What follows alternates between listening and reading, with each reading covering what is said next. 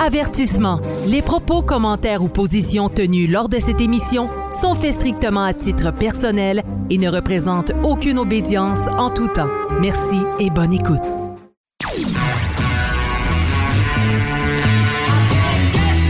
Vous êtes sur Radio Delta, la radio qui rayonne entre les oreilles.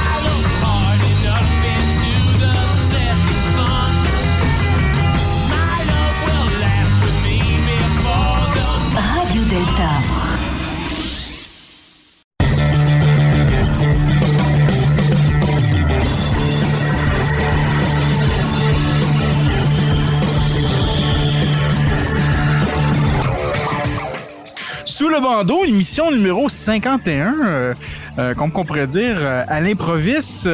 avec, en fait, c'est pas notre frère Alain, c'est notre frère Franck. Parce que notre frère à l'improviste vient pas souvent. Mais euh, comment, comment ça va, mon frère Franck? Bah écoute, très bien, on n'est pas à la même heure tous les deux. Ben non, on travaille, ouais, on travaille pas aux mêmes heures là, il y a quand même 6 heures de décalage. C'est une heure d'apéritif, je bois de l'eau en attendant.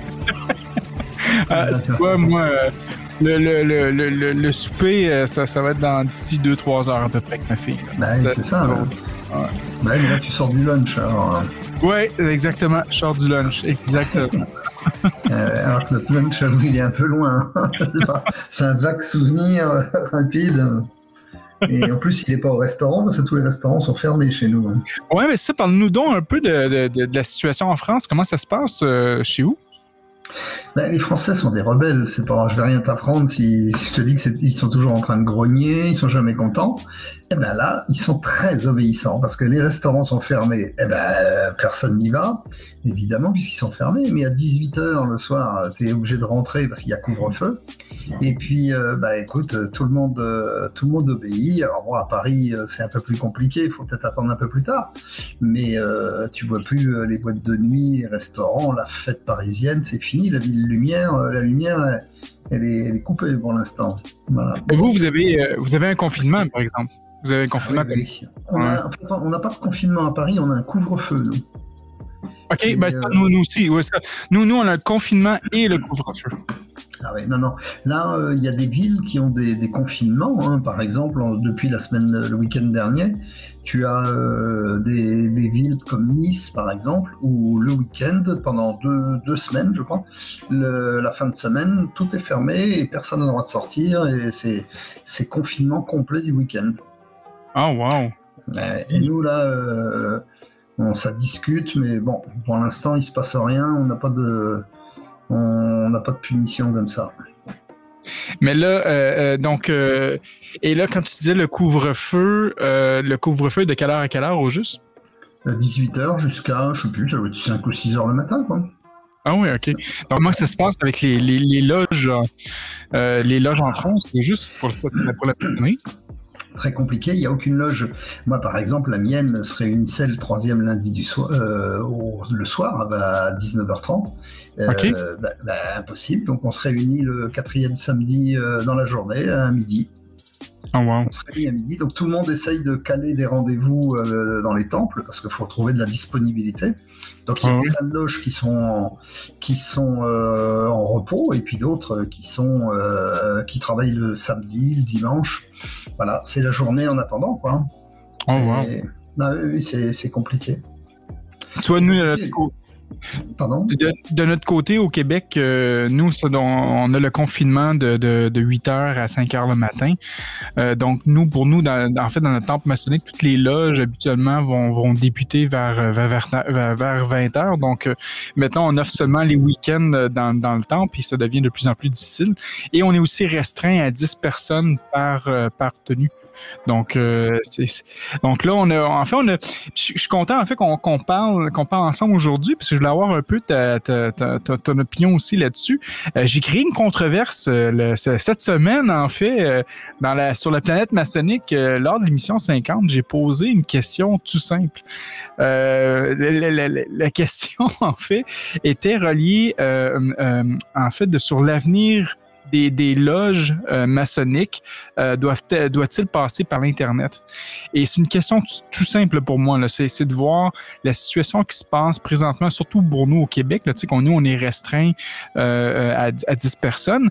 Est-ce que nous sommes rendus peut-être à un point d'avoir des, des, des loges des loges hybrides? Tu sais, moi on m'appelle ça Monsieur Concept et on a commencé à faire, en fait au mois de au mois de mars l'année dernière, pour ma propre loge, j'avais commencé à faire des tenues euh, par, euh, par Zoom, donc 100% Zoom et tout ça. Je pense même que je t'avais invité.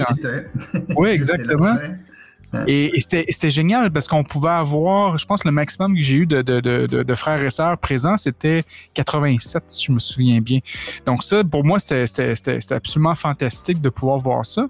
Mais euh, euh de l'autre côté, ben, c'est sûr que, bon, on n'est pas dans un temple maçonnique, on ne vit pas vraiment la même expérience spirituelle et tout ça. Tout le processus maçonnique, c'est pas, pas exactement la même chose. Sauf qu'au moins, ça donne la possibilité de pouvoir rencontrer des frères d'un peu partout à travers le monde et, euh, et, et, de fraterniser toujours, même si on est pris confiné à la maison et tout ça.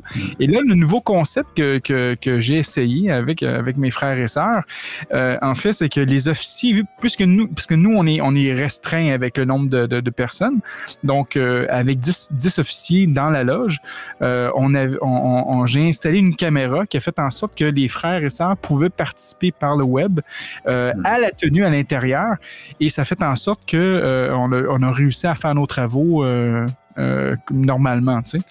Et, c'est pour ça qu'après ça, je me posais la question est-ce que on pouvait imaginer dans le futur de, des choses comme ça?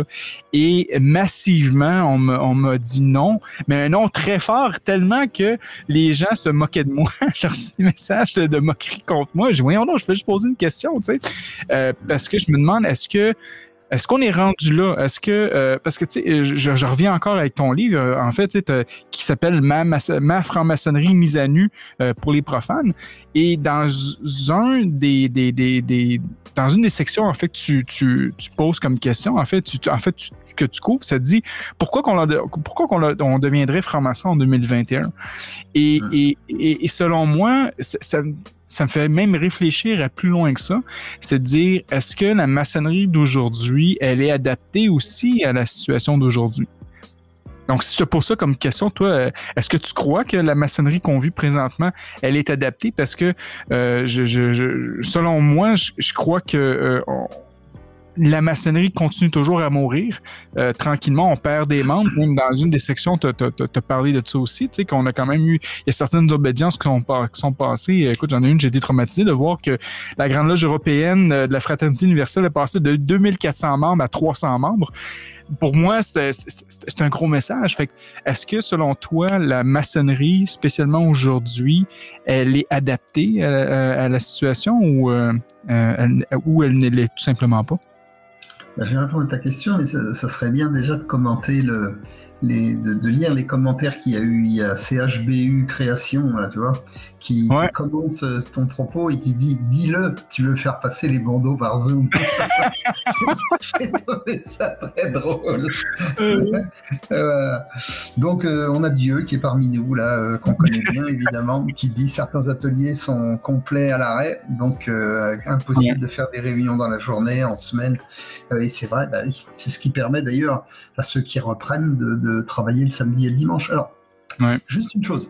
Depuis le début, depuis l'année dernière, moi, il y a une image qui m'est venue à l'esprit, c'est c'est la loge Liberté Chérie, cette fameuse loge qui est née dans un camp de concentration et ce hmm. sont des maçons qui se sont, ça a donné lieu à un livre d'ailleurs, on en parle même assez souvent.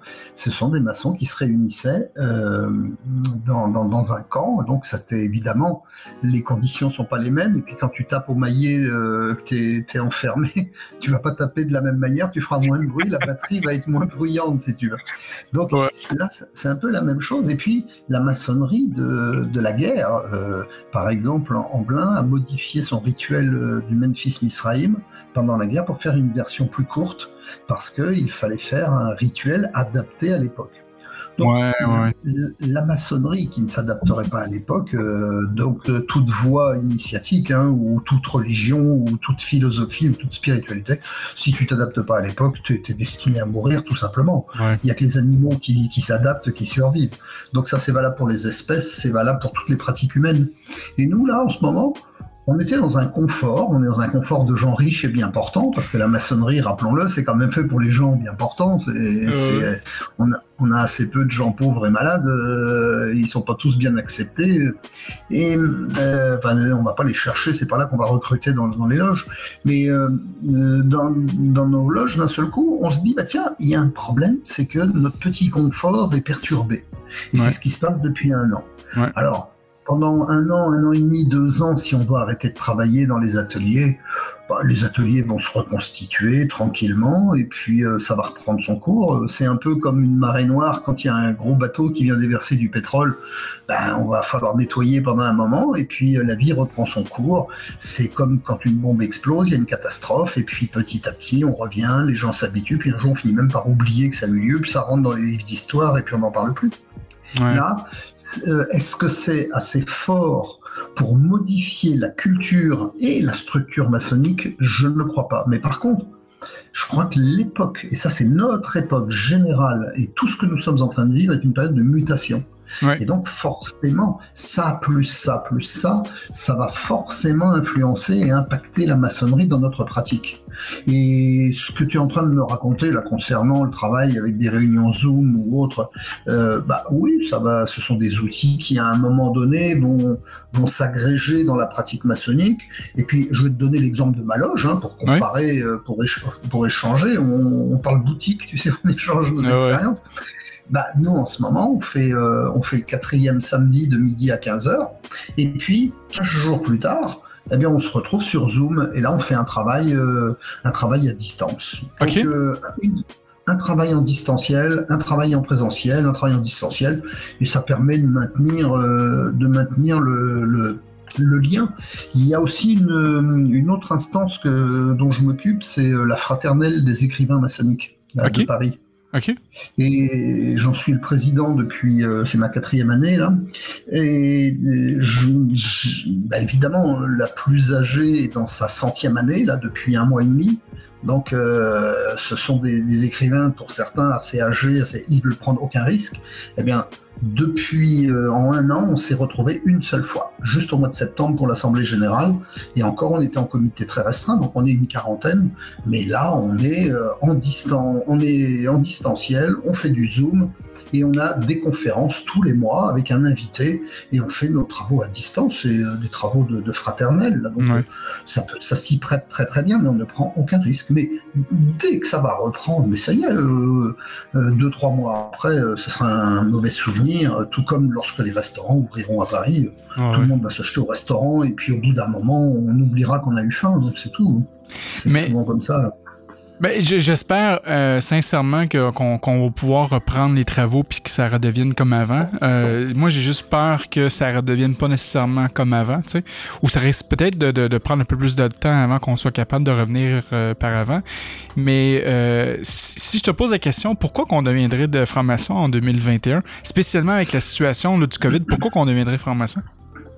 Alors, c'est une euh, très très bonne question que tu poses là, parce que, comme je disais tout de suite, Covid, c'est juste un, c'est juste un épiphénomène, même si mm. c'est un phénomène mondial et un phénomène important, c'est un épiphénomène euh, comparativement à la vie maçonnique. Si tu prends euh, un calendrier, un calendrier de 12 mois, et puis tu places les, 300 ans de vie de la franc-maçonnerie structurée depuis 1717, et puis, tu passes toute l'histoire de la maçonnerie, tu vas te rendre compte qu'il y a eu des périodes d'arrêt, il y a eu des périodes d'effervescence, il y a eu mm. des périodes euh, de chaos, de down, euh, et puis ça reprend. Ça, voilà. En fait, c'est comme un feu tant que l'étincelle mm. elle est là et qu'on peut redémarrer un petit coup de vent, du boum, ça redémarre. Donc là, en ce moment, et euh, là je vois il y a Dieu, euh, Dieu qui a mis un commentaire, il nous dit qu'il était dans une conférence tout à l'heure donnée par la chaire de philosophie et qui justement lançait le problème du renouvellement de la maçonnerie.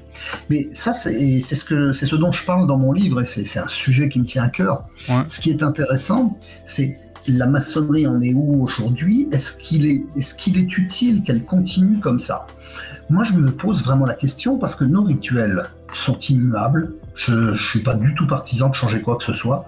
Nos rituels, ce sont des, outils, des outils qui passent le temps, qui passent toutes les cultures, puisque c'est une sorte d'agrégat de, de, plein de disciplines qui viennent de la nuit des temps. Donc euh, les maçons n'ont pas spécialement inventé grand-chose, ils n'ont fait que de récupérer, d'agréger.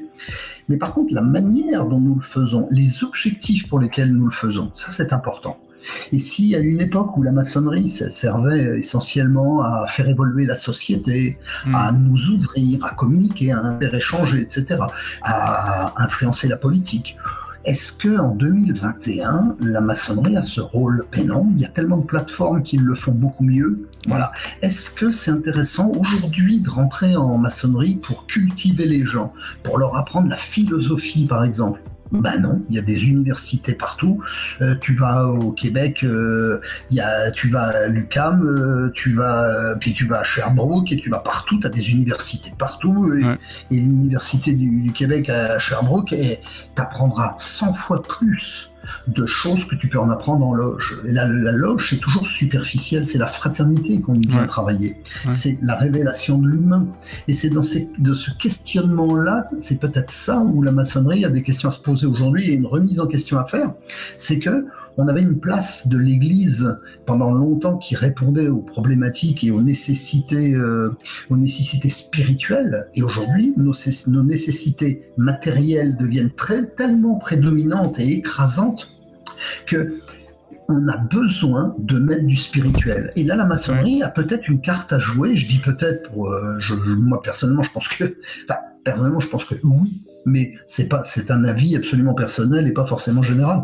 Et là, c'est peut-être ça le grand virage. Le grand tournant, c'est euh, le 21e siècle de la maçonnerie sera spirituel ou ne sera plus parce qu'elle n'aura plus d'utilité. Elle n'a pas d'utilité. C'est tellement euh, intéressant ce que tu dis tellement, tellement intéressant parce que justement, on, dans, dans, justement dans, dans l'histoire, la, la, maçonnerie, elle, est, elle a débuté spirituellement. Elle s'est impliquée dans la politique, dans les, dans les droits et libertés et tout ça. Et maintenant, on retournerait vers euh, le, côté spirituel. Regarde, par exemple, j'étais en train de discuter de ça avec une très jeune sœur euh, qui a moins de 30 ans, qui est très impliquée dans l'activité dans euh, sociale. Et, et je disais, c'est important parce qu'on voit les femmes et les jeunes femmes ont envie de rentrer en maçonnerie pour s'impliquer. Mm. Et les sœurs plus âgées, j'en fréquente euh, beaucoup, mais quand je dis beaucoup, pas autant des, enfin un peu moins que des, de frères, mais j'en connais, elles sont encore dans l'ancienne école de la demande de l'autorisation mm. et elles sont dans l'obéissance. Obéissance, obédience, hein, c'est le même mot. Hein. les jeunes sœurs, elles sont là, elles veulent bousculer. Et les jeunes frères, eux, euh, se posent des questions. Mais les jeunes sœurs, elles rentrent et se disent, nous, femmes, on a une carte à jouer. Et je le dis, le jour où les femmes, les jeunes femmes vont rentrer en maçonnerie, elles vont bousculer la maçonnerie. Ah, on en a déjà, nous, dans notre, dans notre obédience. Il y en a quelques-unes qui sont, qui sont en train de changer notre monde. Puis c'est comme tu dis. Il le faut. Mais il le faut. Mais je, prends souvent des parallèles avec l'informatique, l'automobile. Le jour où, les femmes se sont appropriées l'automobile et l'informatique, on était dans un système de codage assez compliqué avec des codes barbares, de Fortran, de, de, trucs que personne ne comprenait. Et puis, d'un seul coup, ça s'est féminisé avec des gens comme Steve Jobs en l'occurrence. Et puis, ben, on est arrivé avec de l'informatique Apple qui est euh, quelque chose de très convivial et de très le social a pris le dessus. La voiture, c'est pareil. La voiture, fallait tourner la manivelle, c'était physique. C'est pas une femme qui allait tourner la manivelle, à moins d'avoir des bras comme ça, mais euh, c'est pas à moins d'être la sœur de Schwarzenegger, mais, mais en général, euh, aujourd'hui, la voiture, elle s'est, elle s'est adaptée à la famille, elle s'est adaptée à la sécurité. Alors qu'avant, c'était un objet de course et de comparaison pour les hommes. Eh bien, la maçonnerie aujourd'hui, elle est encore très masculine. Et je me dis, ça va être très, très, très intéressant de voir comment les femmes vont vont amener leurs pattes, influencer et nous amener dans une maçonnerie encore plus humaine et plus axée sur le cœur, le travail du cœur. Tantôt, tu, ben en fait, tantôt dans ton livre, euh, tu parlais justement des effectifs des obédiences en France et tout ça. Euh, je, l'ai lu par obédience, mais est-ce que tu as une statistique globale euh, en France du pourcentage de, maçonnerie qui est, qui est féminine, en fait, qui est, qui est, qui est juste qui sont des femmes?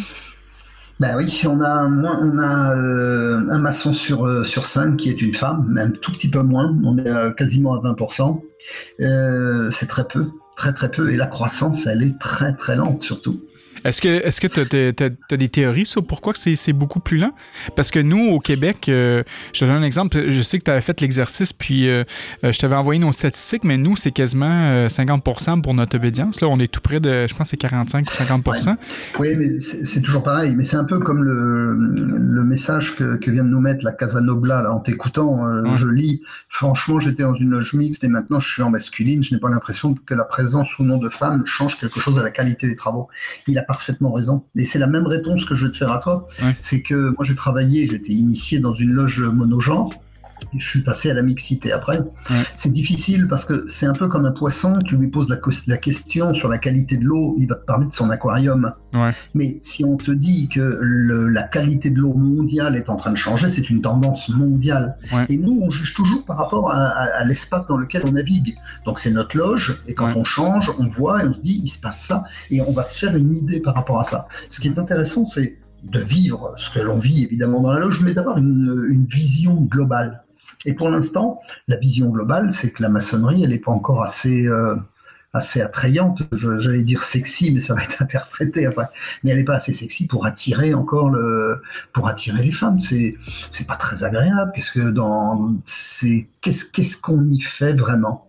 Et ça, c'est la problématique. C'est une problématique de communication surtout. Avant toute chose, c'est vraiment une problématique de, de communication. Mais j'irai plus loin que ça aussi moi, j'ai l'impression, euh, parce que, tu sais, moi, euh, avec euh, Sylvain et Claudia, nous, on va, on va faire quasiment tous les mois des conférences sur la franc-maçonnerie pour expliquer qu'est-ce qu'est un franc-maçon en 2021. Et la, la, première question que les femmes viennent nous voir, c'est de dire je, suis quand même surprise que qu'il y a des femmes en maçonnerie. Et j'ai l'impression, c'est, c'est, peut-être juste ça, c'est que le, le, message est encore très fort prononcé sur que, à propos que la maçonnerie, c'est uniquement axé sur les hommes. C'est je suis d'accord avec toi, communication. la problématique, et ça c'est valable au Québec, mais c'est valable aussi en France où on est un peu plus nombreux, c'est que notre communication sur l'image de la maçonnerie est donnée par qui? Regarde, regarde qui se charge de diffuser la communication. Les obédiences et pour les scandales, les journaux. Alors quand as un magazine qui se fait euh, qui fait ses choux gras en allant annoncer qu'il y a trois pieds nickelés qui vont essayer d'assassiner quelqu'un, ça fait un scandale. Tu te dis, d'ailleurs tu te demandes d'où ça sort des affaires pareilles et puis on dit ce sont des maçons parce que là c'est super, on leur a mis une étiquette euh, dans le dos, euh, maçon. Bon voilà, la communication de la maçonnerie elle se limite à ça. Les autres disent moi j'ai envie de travailler discrètement, j'ai pas envie de me montrer, j'ai pas envie d'en parler à mes voisins. C'est une pratique personnelle, c'est respectable, il hein, n'y a rien à dire à ça. Le problème, c'est que quand tu as une majorité qui travaille discrètement et que tu as de l'autre côté des médias qui, d'un côté pour les grands médias, ne parlent de la maçonnerie que pour parler des déviances, et des grands maîtres qui ne sont là que pour dire euh, merci d'avoir voté pour moi et, et pour moi encore dans trois ans, on est dans un discours et politique et ce n'est pas de la communication. Donc on n'a pas de médias on n'a rien, aucune plateforme qui diffuse euh, quelque chose qui donnerait envie de venir, c'est-à-dire une vraie plateforme de communication qui explique ce qu'on y fait. Ouais.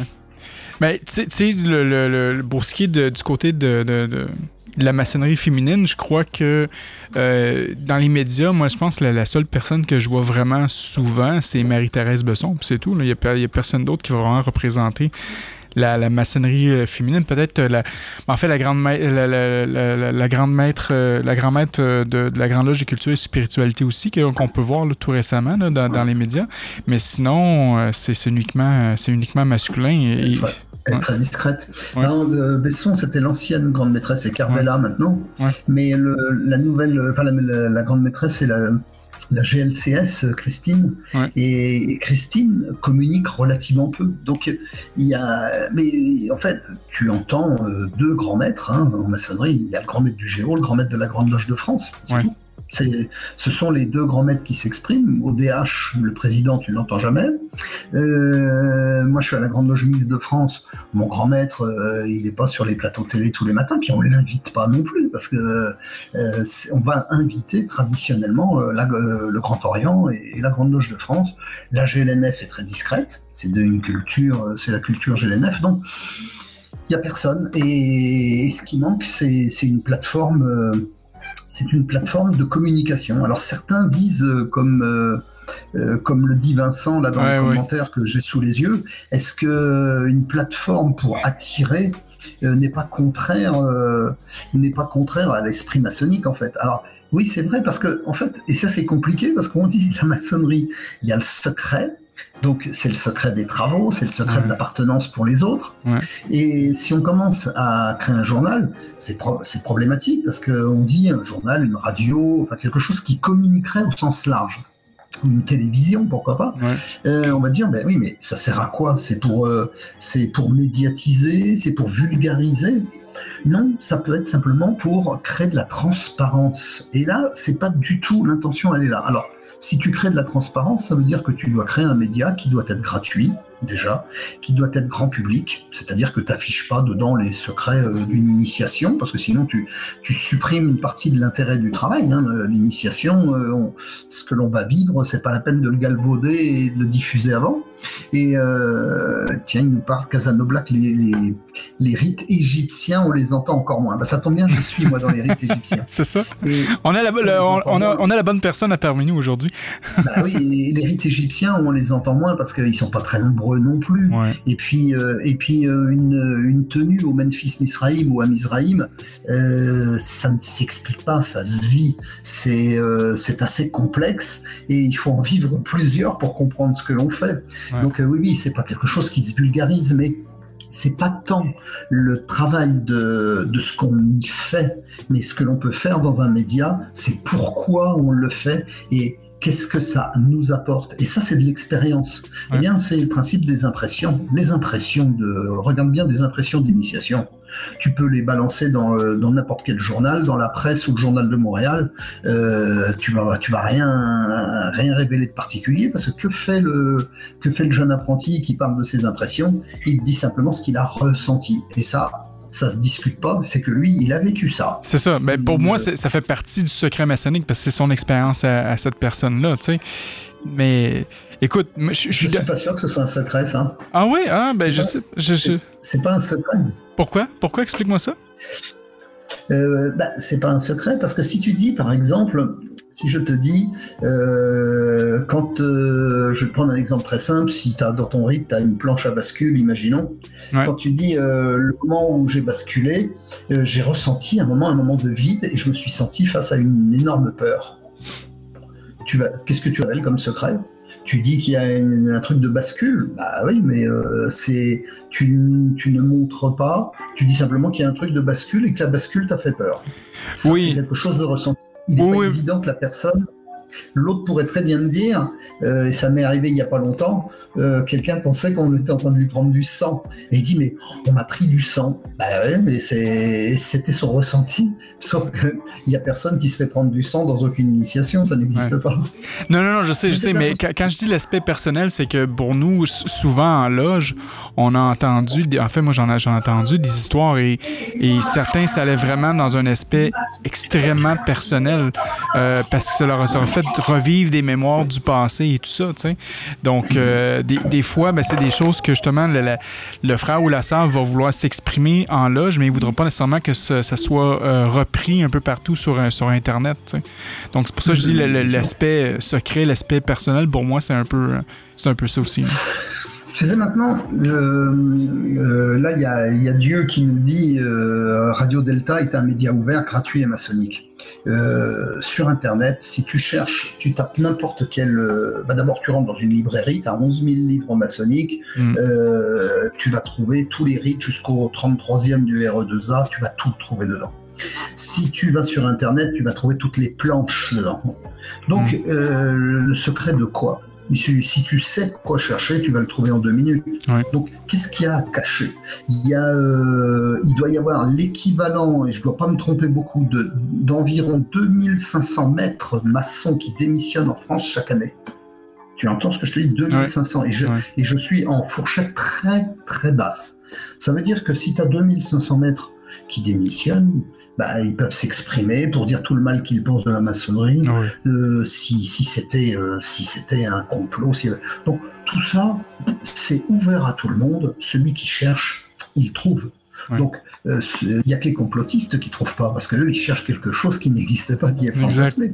Mais celui qui veut se faire initier et qui préalablement ont besoin de tout apprendre et, qui veulent tout voir, bah, euh, ils vont arriver à l'initiation, ils en sauront plus que le, ils en sauront plus que le vénérable.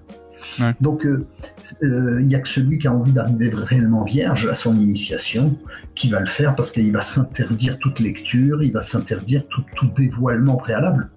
Donc, mais de toute façon, le secret de la maçonnerie, c'est justement de vivre quelque chose et de se laisser surprendre pour que la lumière puisse euh, briser la carapace et qu'un un petit rayon de lumière, une parcelle de lumière pénètre à l'intérieur, ça veut dire qu'ensuite cette lumière va pouvoir rayonner et, accéder. Si un peu de lumière rentre, beaucoup de lumière va pouvoir euh, ensuite sortir. Et tout le travail, c'est de laisser sortir la lumière de soi c'est pas d'aller chercher quelque chose d'extérieur. Donc, ceux qui viennent pour, par curiosité, c'est écrit dans tous les cabinets de réflexion, que ce soit au Québec ou en France. la curiosité, ça n'aboutit à rien, et on leur dit, hein, si c'est ça qui t'a conduit ici, va-t'en. Oui, exactement. Exactement. Mais c'est pour ça, ça, pour moi, ça revient, euh, le secret maçonnique, comme tu dis, c'est ton, c'est ton expérience, c'est, ton, c'est ta lumière et tout ça, tu sais. Euh, et, et, c'est pour ça aussi que, comme, comme qu'est-ce que Dieu dit présentement, que Radio Delta est un média ouvert, la même chose pour sous le bandeau aussi, tu sais, on fait partie de Radio Delta, mais je dis, c'est ça le but, c'est de la transparence, c'est de montrer qu'est-ce qu'il y en est, parce que je, euh, jamais j'ai vu la maçonnerie se battre contre les complotistes en leur disant, non, non, vous dites pas la vérité, blablabla, mais souvent, j'ai vu à la place la maçonnerie montrer de la transparence, comme on, est en train de faire présentement. Comme ça, les gens vont être capables, de, avec leur propre jugement, de décider euh, qu'est-ce qu'il en est vraiment. Euh, puis, sinon, des, comme tantôt tu parlais des anciens maçons, euh, il n'y en a pas beaucoup justement qui sont, qui sont rebellés contre la maçonnerie publiquement ou quoi que ce soit. Peut-être le seul que j'ai vu là, qui est vraiment populaire, c'est un, il est rendu converti au christianisme. Là. Je me il a écrit, je me sais plus combien de livres, il est très drôle, c'est un français. puis il venait du euh, du, droit humain, puis là, finalement, il avait atteint le 18e degré, puis là, bon, ben, finalement, il n'a jamais rien compris de qu'est-ce qui était le 18e degré, de toute façon, mais il s'est reconverti au christianisme, euh, et, et, là, il parle contre, euh, contre, l'ordre initiatique, tu sais. Mais, mais sinon, c'est ça, on n'en verra pas. Les, c'est, quand les gens vont quitter la maçonnerie, c'est qu'ils ont trouvé quelque chose d'autre, ou peut-être que la maçonnerie était juste un passage sur leur chemin, puis c'est tout, là, ils ont continué leur, leur, leur, leur, chemin spirituel ce qui est intéressant, il s'appelle Gallardo, là, ton ouais, ouais, lui, hein, et, il dit, lui, qu'en fait, il s'est rendu compte euh, un peu tardivement qu'il servait Lucifer, et maintenant il sert, il sert le Christ, quoi, il sert Dieu. Donc, euh, ouais, c'est ça. Ça y est, il, il, a enfin trouvé sa voie. Le problème, si tu veux, d'un converti, c'est que si tu dis c'est converti une fois, il a changé de parti politique pour le tien, c'est que tu dis à quel moment il va me trahir moi pour aller chez une autre. C'est un peu comme le gars qui a une maîtresse, si tu veux, qui quitte sa femme pour habiter avec la maîtresse. La maîtresse, elle se dit toujours à quel moment il va me quitter avec pour une prochaine maîtresse.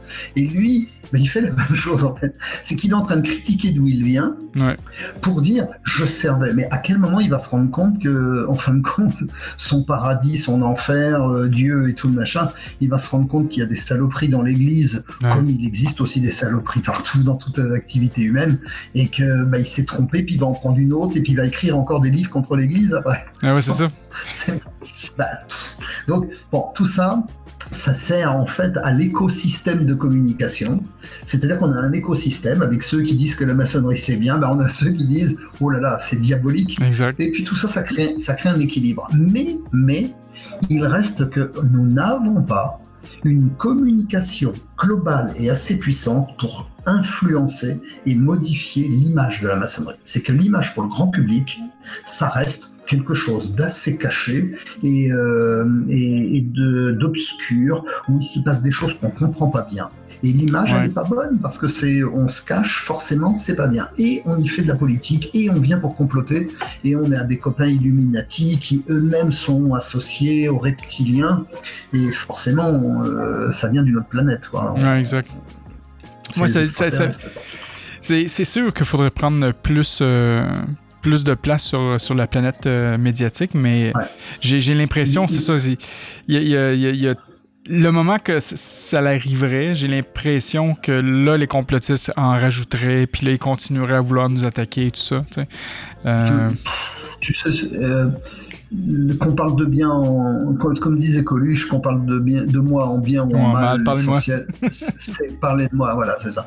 Oui, il y a Casanobla et puis Dieu là qui, qui, qui le connaissent bien, ils disent c'est Serge Abad Galardo. Ouais, c'est ça, c'est ça.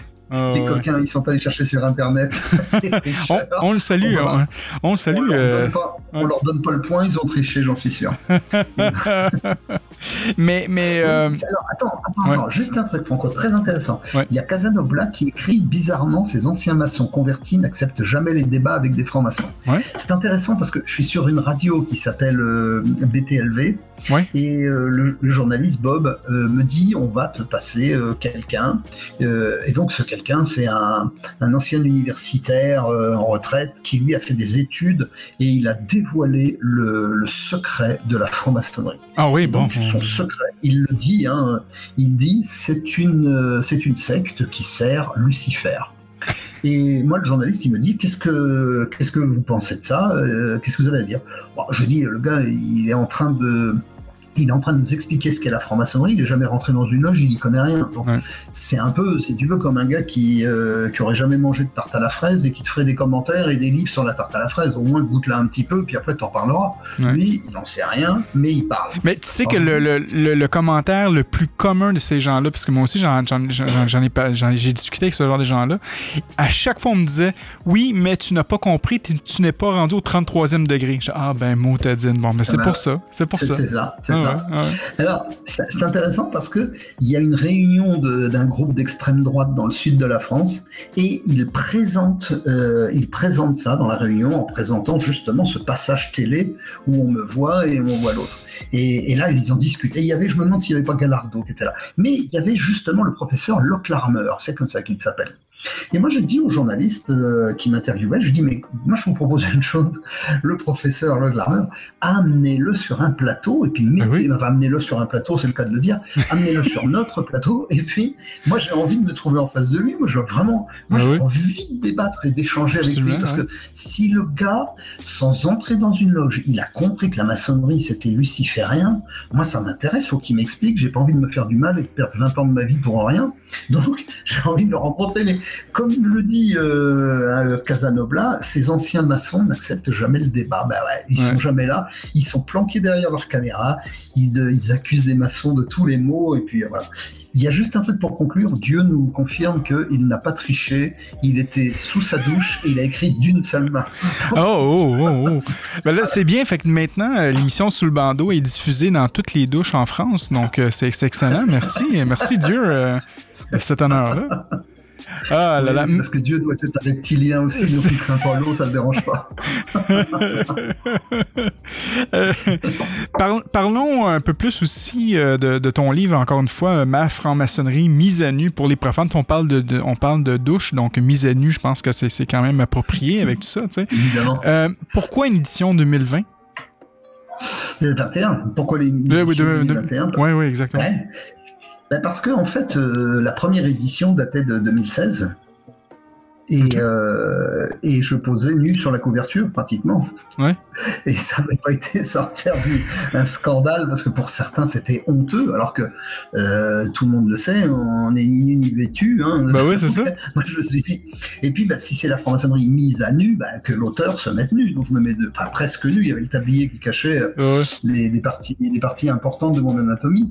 Et, et ce qui est important, donc on a, on a beaucoup plus parlé de la couverture que du, de l'intérieur du livre. Bah ouais. Le livre faisait 5, 52 000 mots, 220 et quelques pages.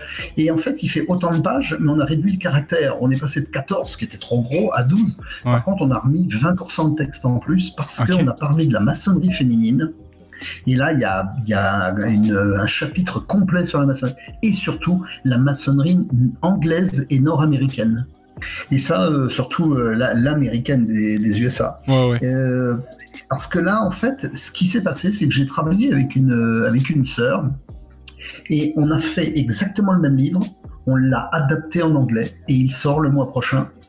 Ah, et donc, c'est un- et c'est un livre n'est pas une traduction, c'est une adaptation anglaise. Ça veut dire que elle a repris tout ce qui était intéressant, Ah. mais elle l'a euh, adapté au, au marché anglais. Alors, il y a plein de choses, des erreurs, par, enfin, des, pas des erreurs, pardon, des, Ouais. des choses. Par exemple, tu dis, euh, je dis à un moment donné, si vous venez chercher des super pouvoirs comme Harry Potter, euh, euh, ne croyez pas que la loge c'est Poudlard. Et Poudlard, c'est l'école des sorciers. Sauf Ouais. que le problème, c'est que en anglais, ça se dit pas Poudlard. C'est un nom juste pour les Français. Ouais, ça, c'est euh, Hogwarts, je pense, quelque chose comme ça. Ouais. Exactement. Ouais, ouais, ouais. Et là, c'est fait de plein de subtilités comme ça. Et quand on travaille à une adaptation d'un livre, donc il y a eu un an et demi de travail. Donc ça veut dire que ce livre sort en version française et il y a une version, une adaptation anglaise qui sort le mois prochain, qui est terminée d'écrire. Là, elle est en cours de, en cours d'impression. Donc c'est vraiment une, euh, bah, euh, un enrichissement, une modification, une adaptation. C'est vraiment une réédition. Quoi. C'est pas une réimpression, c'est une réédition. Une réédition. Puis pourquoi faire au juste ce, ce genre de livre? Pourquoi que. Est-ce que tu crois qu'il y, a- qu'il y a un- qu'il y a un besoin présentement pour ce genre de livre-là? Ben, de, de tous les livres que j'ai écrits, là j'en ai, j'en suis à mon huitième. C'est le livre qui est pour l'instant le plus vendu. Ah oui. Parce que, pourquoi? Parce que les maçons sont en France sont 170 000 en gros. Ouais. Et, et ils lisent de moins en moins. Euh, c'est de plus en plus compliqué. De... Et puis il y a surtout de plus en plus de livres sur le marché. En revanche, ceux qui ne sont pas encore rentrés, eux, euh, ben, quand ils ont besoin d'avoir de l'information, ils vont chercher. Et Ouais. les livres qui, qui exposent de manière euh, simple, de manière pédagogique, ce qu'est la franc-maçonnerie, et comme je l'écris dedans, je c'est pas un livre pour euh, pour vendre la maçonnerie. Je fais autant de sacralisation que de que diabolisation. Je suis capable de dire ce qui est bien et ce qui n'est pas bien. Le but, c'est vraiment de parler comme un ami qui dit bah voilà Franco, si tu as envie de venir, viens pour telle et telle raison, mais si tu viens pour ça, ne rentre surtout pas. Ouais. C'est pas quelqu'un qui est. Je suis pas représentant de commerce. Et moi, il y a rien de pire que de, de faire rentrer quelqu'un qui va qui va être déçu, qui va partir et qui en plus peut ternir, le, enfin, déstabiliser notre travail. Autant faire rentrer quelqu'un de motivé. Hmm. Donc c'est vraiment le principe. Quoi. Moi, j'ai bien, j'ai bien aimé, en fait, euh, c'est sûr, je- je- on le sait, là, je, je l'ai pas lu, en dedans de 24 heures, ça m'a pris, j'ai pas lu le livre au complet, mais j'ai quand même été voir quelques sections. Euh, le, le choix du rite, ça, j'ai trouvé ça intéressant parce que euh, moi, quand je suis rentré en maçonnerie, je n'ai jamais eu le choix du rite. Moi, je suis rentré à la Grande Loge du Canada et boum, j'ai tombé sur, une loge du rite écossais ancien accepté. Euh, Aujourd'hui, avec l'Internet, quand on parle de transparence et tout ça, j'ai l'impression qu'on est en mesure de... sais, on parle de, c'est peut-être pas nécessairement le bon mot, mais de vendre nos rites, tu de dire, bon, mais tu sais, le rite euh, de Memphis, ça apporte telle, telle, telle chose. Le rite, euh, euh, écossais ancien accepté, ça peut apporter telle autre chose. Quelqu'un qui va être peut-être plus philosophique va peut-être vouloir plus aller vers le rite français. Le choix du rite, comment tu le vois, toi, en 2021? Ben, le choix du rite, il est très simple, c'est que tu as un martien qui a jamais mis les pieds sur Terre, et puis le gars, il arrive, il atterrit pile à- au carrefour de Saint-Denis et Sainte-Catherine, si tu veux, et puis là, il rencontre Franco, et puis il lui dit, est-ce que je dois m'installer là? Et l'autre, il va dire oui, parce que le Québec, je t'assure, c'est beaucoup mieux que l'Ontario, et puis c'est beaucoup mieux que les maritimes, et puis, et puis si t'allais à Winnipeg, tu verrais, c'est pas très joli là-bas. C'est vrai, c'est plate à mort. Et le gars qui a jamais vu un être humain, t'es le premier qui voit, il va dire de quoi il me parle? Comment veux-tu qu'il fasse la différence entre les provinces du Canada? Il a jamais mis les pieds sur terre. Eh ben, Ouais. C'est la même chose pour un, pour un profane. Tu vas lui parler des rites et lui, il ne sait déjà pas ce qu'est la maçonnerie. Donc, le rite, je sais ce que j'écris, laissez-vous porter, faites confiance euh, à quelqu'un. Alors par contre, oui, il y a quand même des, il y a quand même des, des- des problématiques. Par exemple, quelqu'un qui serait complètement allergique à la spiritualité, faut pas l'envoyer au Memphis Misraïm Ouais. où euh, l'ouverture euh, rituelle dure une 30 minutes et autant à la fermeture. Ah. Euh, si tu as quelqu'un qui a du mal à apprendre, à apprendre son texte, l'envoie pas à émulation où il doit tout connaître par cœur. Ah ouais. Là, tu sais. Bah oui, si le gars il a déjà du mal à retenir ton numéro de téléphone, tu te dis euh, comment il va faire pour apprendre le rituel. Donc voilà, ça c'est des subtilités, mais euh, qui est lié à la personne. Mais pour le reste, un rite, bah écoute, on finit. C'est comme toi, t'es né au Québec, bah t'aimes le Québec, et puis moi, je suis né dans, chez les Gaulois, bah j'aime ce pays. Puis si j'étais né chez les Belges, je les adorerais, et puis euh, même chose euh, chez les Allemands tu, aimes le pays où tu es né, et puis ben voilà, euh, la même chose avec son rite, et puis tout le monde te dit oui mais mon rite, c'est bah oui, ton rite c'est le tien, c'est tout. et puis le rite du voisin, ben, va le découvrir, mais euh, fais pas de prosélytisme pour le rite. C'est la même chose pour un profane. Effectivement, mais j'ai remarqué aussi que si... Euh, en fait, j'ai remarqué ça au Québec. Moi, avec les, les, loges qu'on a présentement, euh, souvent, des fois, bon, mais quand on recevait des candidatures, euh, des fois, les loges voulaient se battre pour avoir des, certains candidats et tout ça. Puis là, la première question, je leur demandais, je disais, oui, mais c'est quoi l'utilité d'avoir certains candidats dans certains, dans certains rites ou dans certaines loges? Parce que, est-ce que vous pensez, est-ce que les loges pensent à juste acquérir des nouveaux membres? Ou on, pense euh, au, mieux de, ce, nouveau, de ce nouveau membre-là aussi. Là, Parce que souvent, j'en ai vu, moi, des, des, des, des, des frères et des sœurs qui sont rentrés, disons, euh, je sais pas moi, sont, sont rentrés euh, au rite écossais rectifié et euh, quelques mois plus tard, ont décidé de quitter la maçonnerie. Ça fait que finalement, le processus n'était pas très bien pour eux. Puis peut-être un an ou deux plus tard, sont rejoints au rite français dans une autre obédience parce que finalement, ça les rejoignait plus.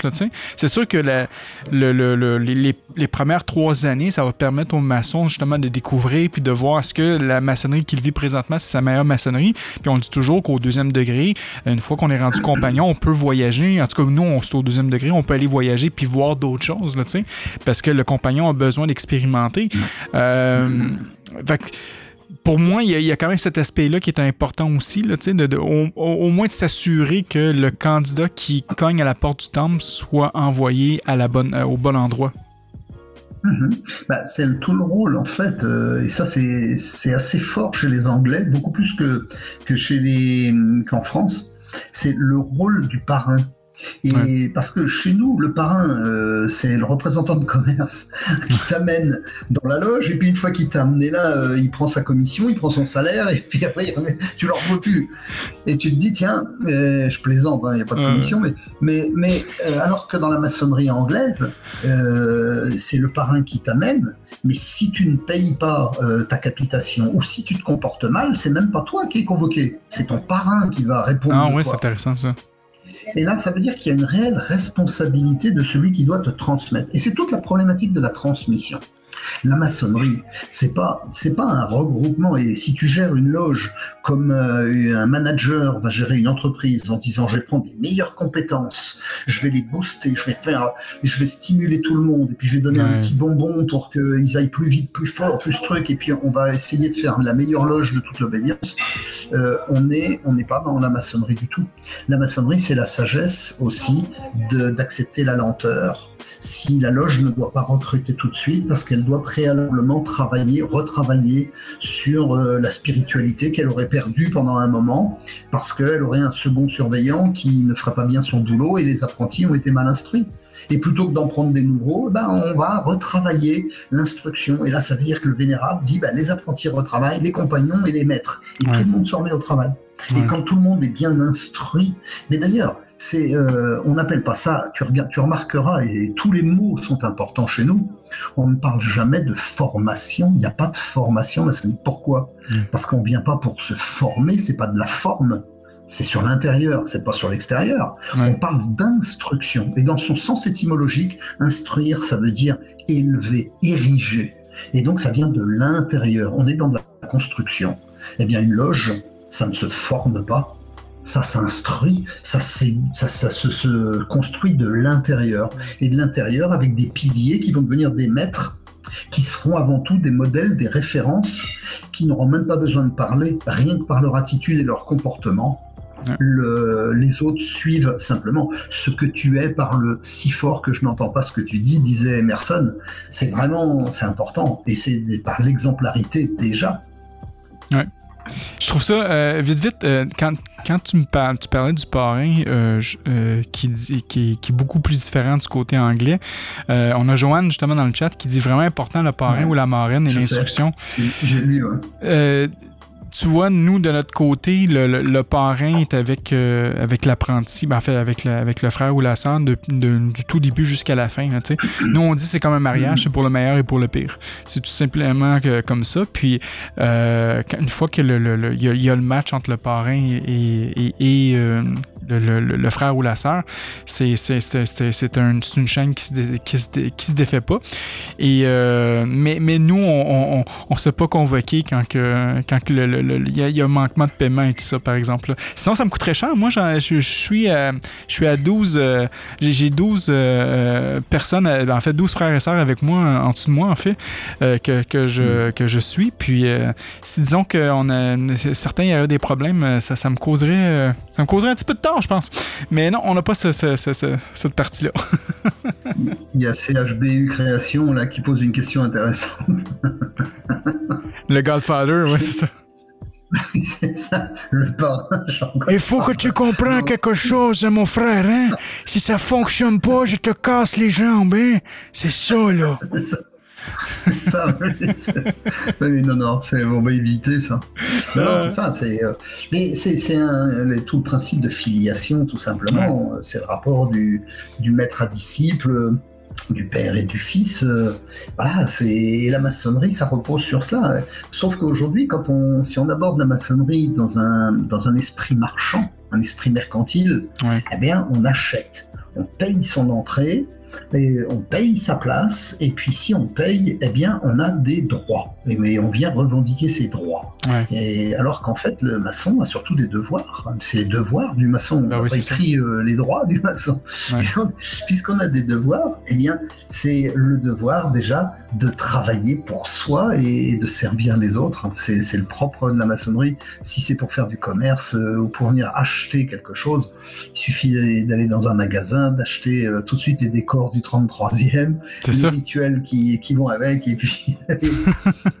mais mais il y, y, en a des, des, maçonneries, malheureusement, qui sont comme ça aussi, là, que tu achètes tes décors, puis euh, écoute, on te donne tous les degrés, puis merci, bonsoir, c'est terminé. Euh, même au Québec, on appelle ça des, des, des McDonald's maçonniques, là, ça, ça, existe, malheureusement, puis je suis pas mal sûr qu'en France aussi, il y, y a cette réalité-là. Bien sûr, bien sûr, il y a des, des gens qui ont fait commerce de, de, de, de, degrés, ils vendent les degrés, ils vendent des reconnaissances, ils vendent des, des patentes pour aller s'installer euh, à l'autre bout du monde et devenir tout de suite le grand maître euh, d'Océanie. gars, il y, a, il, y a, il y a 15 personnes dans sa loge, c'est le grand maître. Bah oui, les gens pour qui euh, le, seul intérêt de la vie, c'est de devenir grand maître d'une région. Euh, si, bah, bah, écoute, euh, bah, les enfants jouent comme ça, mais au moins les enfants, ils savent qu'ils jouent. Ils, sont, ils savent qu'ils s'amusent. Ils savent qu'à un moment donné, ils disent Bon, j'arrête de jouer parce que j'ai plus envie. Mais là, eux, ils n'arrêtent jamais. Appelez-moi grand maître.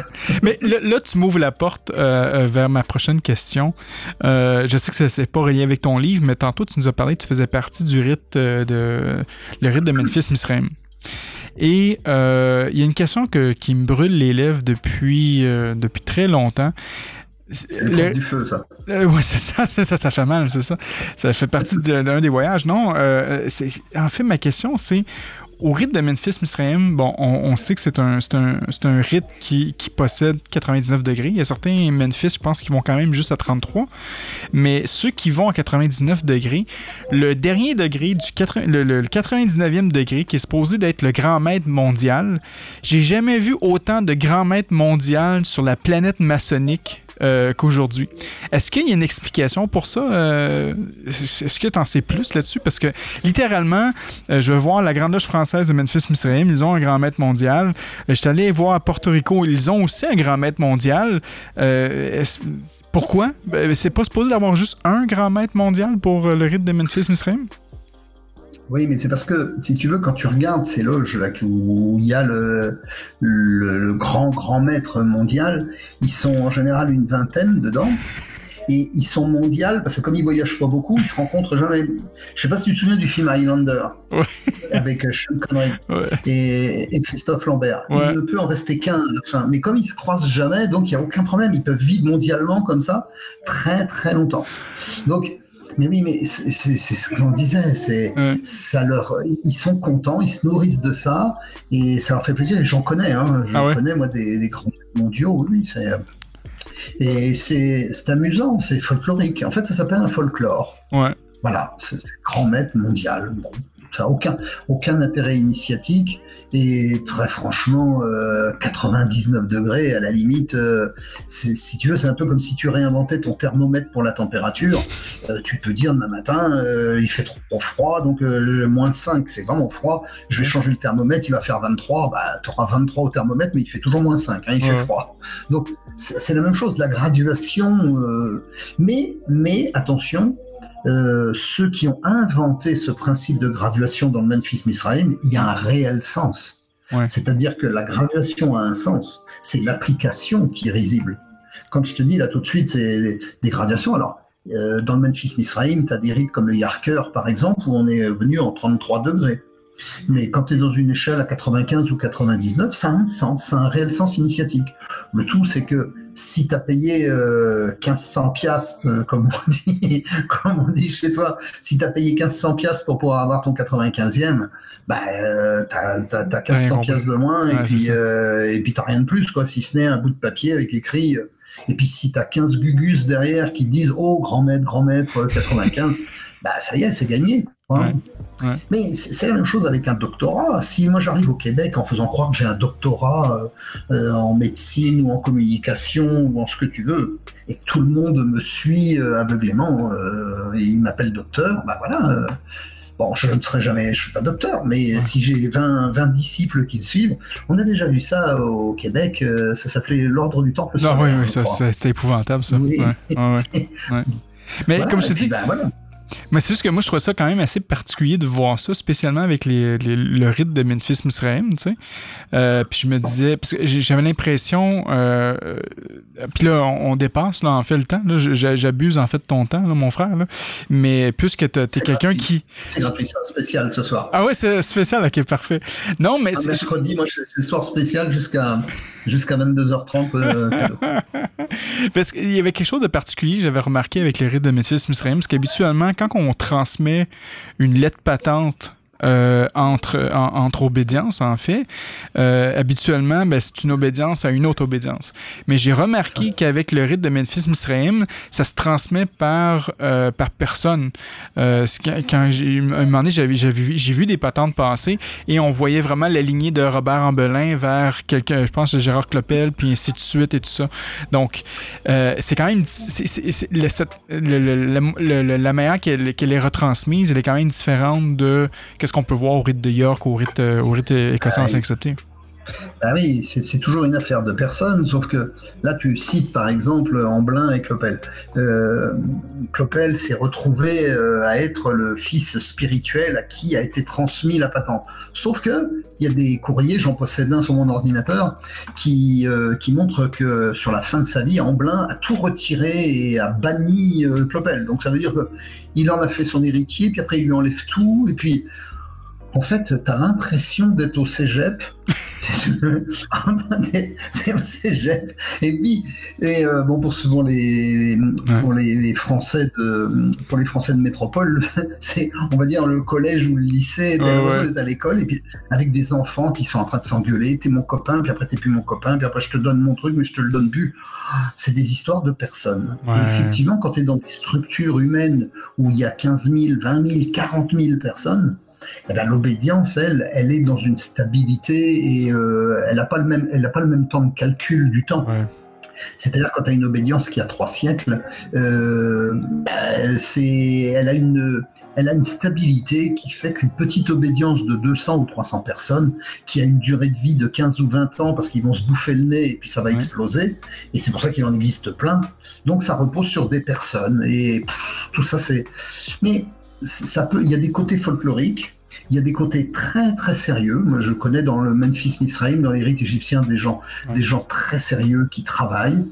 Et, et faut pas trop s'arrêter. C'est comme tout. Si tu es profane, tu vois la maçonnerie euh, dans les journaux, tu vas te faire une mauvaise idée. Quand tu rentres dedans, tu te rends compte qu'il y a des bons, des moins bons. Et eh ben, c'est la même chose dans les rites exotiques. Oh oui, c'est ça. Puis c'est où, ce qu'il y a de l'homme, il y a de l'hommerie de toute façon. Puis, euh, euh, comme disait, ben, en fait, juste nommer un peu Casanobla aussi, qui dit euh, Mais les autres rites ne sont pas plus unis non plus. Non, effectivement. Si, puis ça revient encore à ce que Sylvain disait la semaine dernière, mais tu sais, si les gens croient qu'on a un nouvel ordre mondial, on est loin d'être unis. Je vous le dis tout de suite, là, il est loin d'être unis.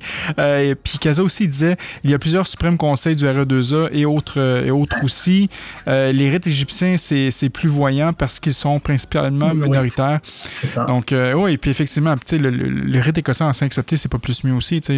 on est, je pense que par la loi maçonnique, on était supposé d'avoir un suprême conseil par pays, puis je pense que juste la France, elle a quoi, à peu près une trentaine de suprêmes conseils. Là, fait, que, fait effectivement, c'est la même chose aussi pour le Québec. Là. Le Québec, il y a, peut-être six ou sept suprêmes conseils là, présentement. donc, à un moment donné, ça, ça, ça vient un peu farfelu, mais c'est de comprendre cette réalité-là, puis de dire que finalement la maçonnerie n'est pas parfaite. Puis ça revient encore au message de, tu sais, euh, pour ton livre, tu sais, pourquoi qu'on rentre en maçonnerie, mais c'est pour devenir une meilleure personne, puis pour travailler sur soi-même. Donc il va toujours avoir des, des, bons côtés, il va avoir des mauvais côtés, mais le, je pense que l'aspect le plus important, c'est de travailler sur, euh, sur soi-même tu sais, je, connais une petite histoire qui me fait beaucoup rire toujours. C'est euh, trois, trois touristes qui se retrouvent dans un resort euh, à Punta, Punta Cana et puis ils sont en train de boire et ils sont très avinés le soir. Et puis euh, il y a le Québécois qui, commence à dire bah moi je suis franc-maçon et les deux autres disent c'est pas vrai ils se reconnaissent tous les trois sont francs-maçons. Et il y a le Québécois qui dit bah moi je suis grand maître de la grande loge unie du Québec du truc. Et puis euh, t'as le Suisse qui dit et moi je suis le grand maître de la grande loge. Et t'as le Français qui dit et moi je suis le président du suprême conseil en poste à Marseille. Et là, oh, tous les trois, et, et, ça picole. Et le lendemain matin, ils sont tout piteux. Ils sont au petit déjeuner, la tête dans le bol, beaucoup plus, euh, beaucoup plus humble. Et puis il y a le Québécois qui dit écoutez mes frères, hier j'ai un peu abusé. En fait, je suis pas grand maître du tout, je suis vénérable de Maloge à Montréal. Et puis c'est tout. Et je vous présente mes excuses. Et il y a le Suisse qui dit bah moi c'est la même chose je suis à, je à Lausanne et je suis vénérable de ma loge et je et il y a le français qui arrive qui dit bah moi aussi mes frères je vous ai bien menti euh, euh, parce que bah en fait je suis pas de Marseille hein, je suis d'Aix-en-Provence hein.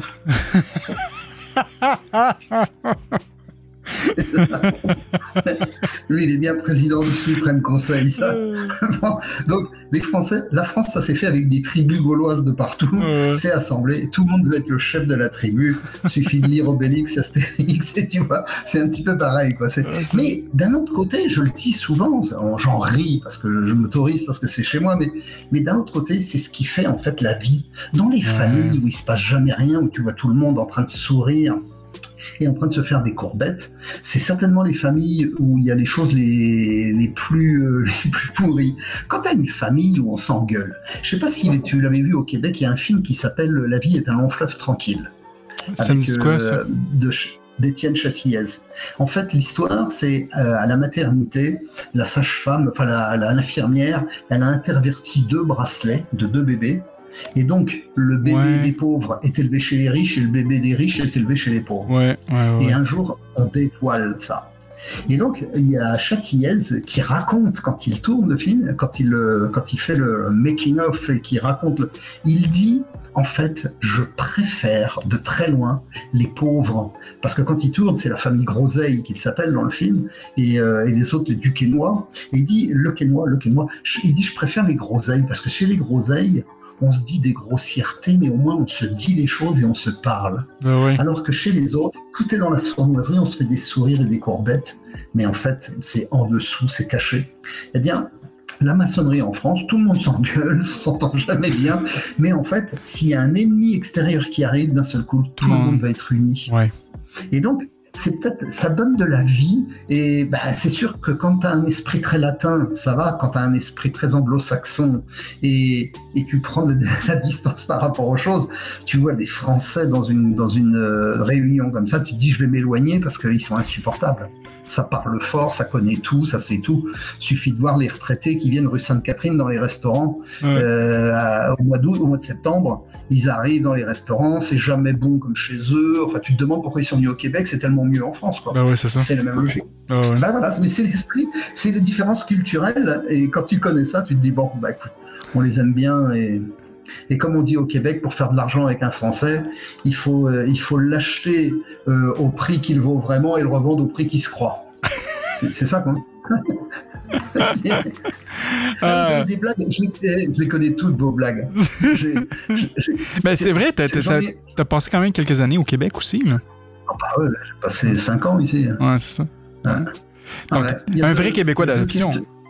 Il y a deux quêteux qui sont sur la rue Sainte-Catherine, et puis euh, il y en a un qui est québécois et l'autre il est français. Et puis il y a le québécois, euh, au bout de deux heures, il a, il juste euh, 50 cents dans son chapeau. Il vient voir le français, il a, il a 250 piastres dans le chapeau. Je dis 250 piastres, mais comment t'as fait? Ah bah il dit c'est simple, j'ai mis une petite pancarte, je suis français, je veux retourner chez moi. On me les a, on me les a toutes racontées, hein, je les connais toutes. Euh, Franck, un grand merci encore une fois d'avoir été euh, parmi nous. Euh, où est-ce qu'on peut acheter ton livre présentement? J'imagine qu'il est déjà disponible, ton, ton, ton livre? Il sera sur Amazon dans, dans 48 heures. Et, euh, mais par contre, si on, sur le site officiel qui s'appelle Ma Franc-Maçonnerie, tout simplement, c'est ma-franc-maçonnerie.com. Euh, suffit d'écrire Ma Franc-Maçonnerie dans Google et euh, on arrive sur le site officiel du livre. Euh, sur Amazon, il n'est pas libre encore, mais sur le site officiel du livre, on peut le commander maintenant.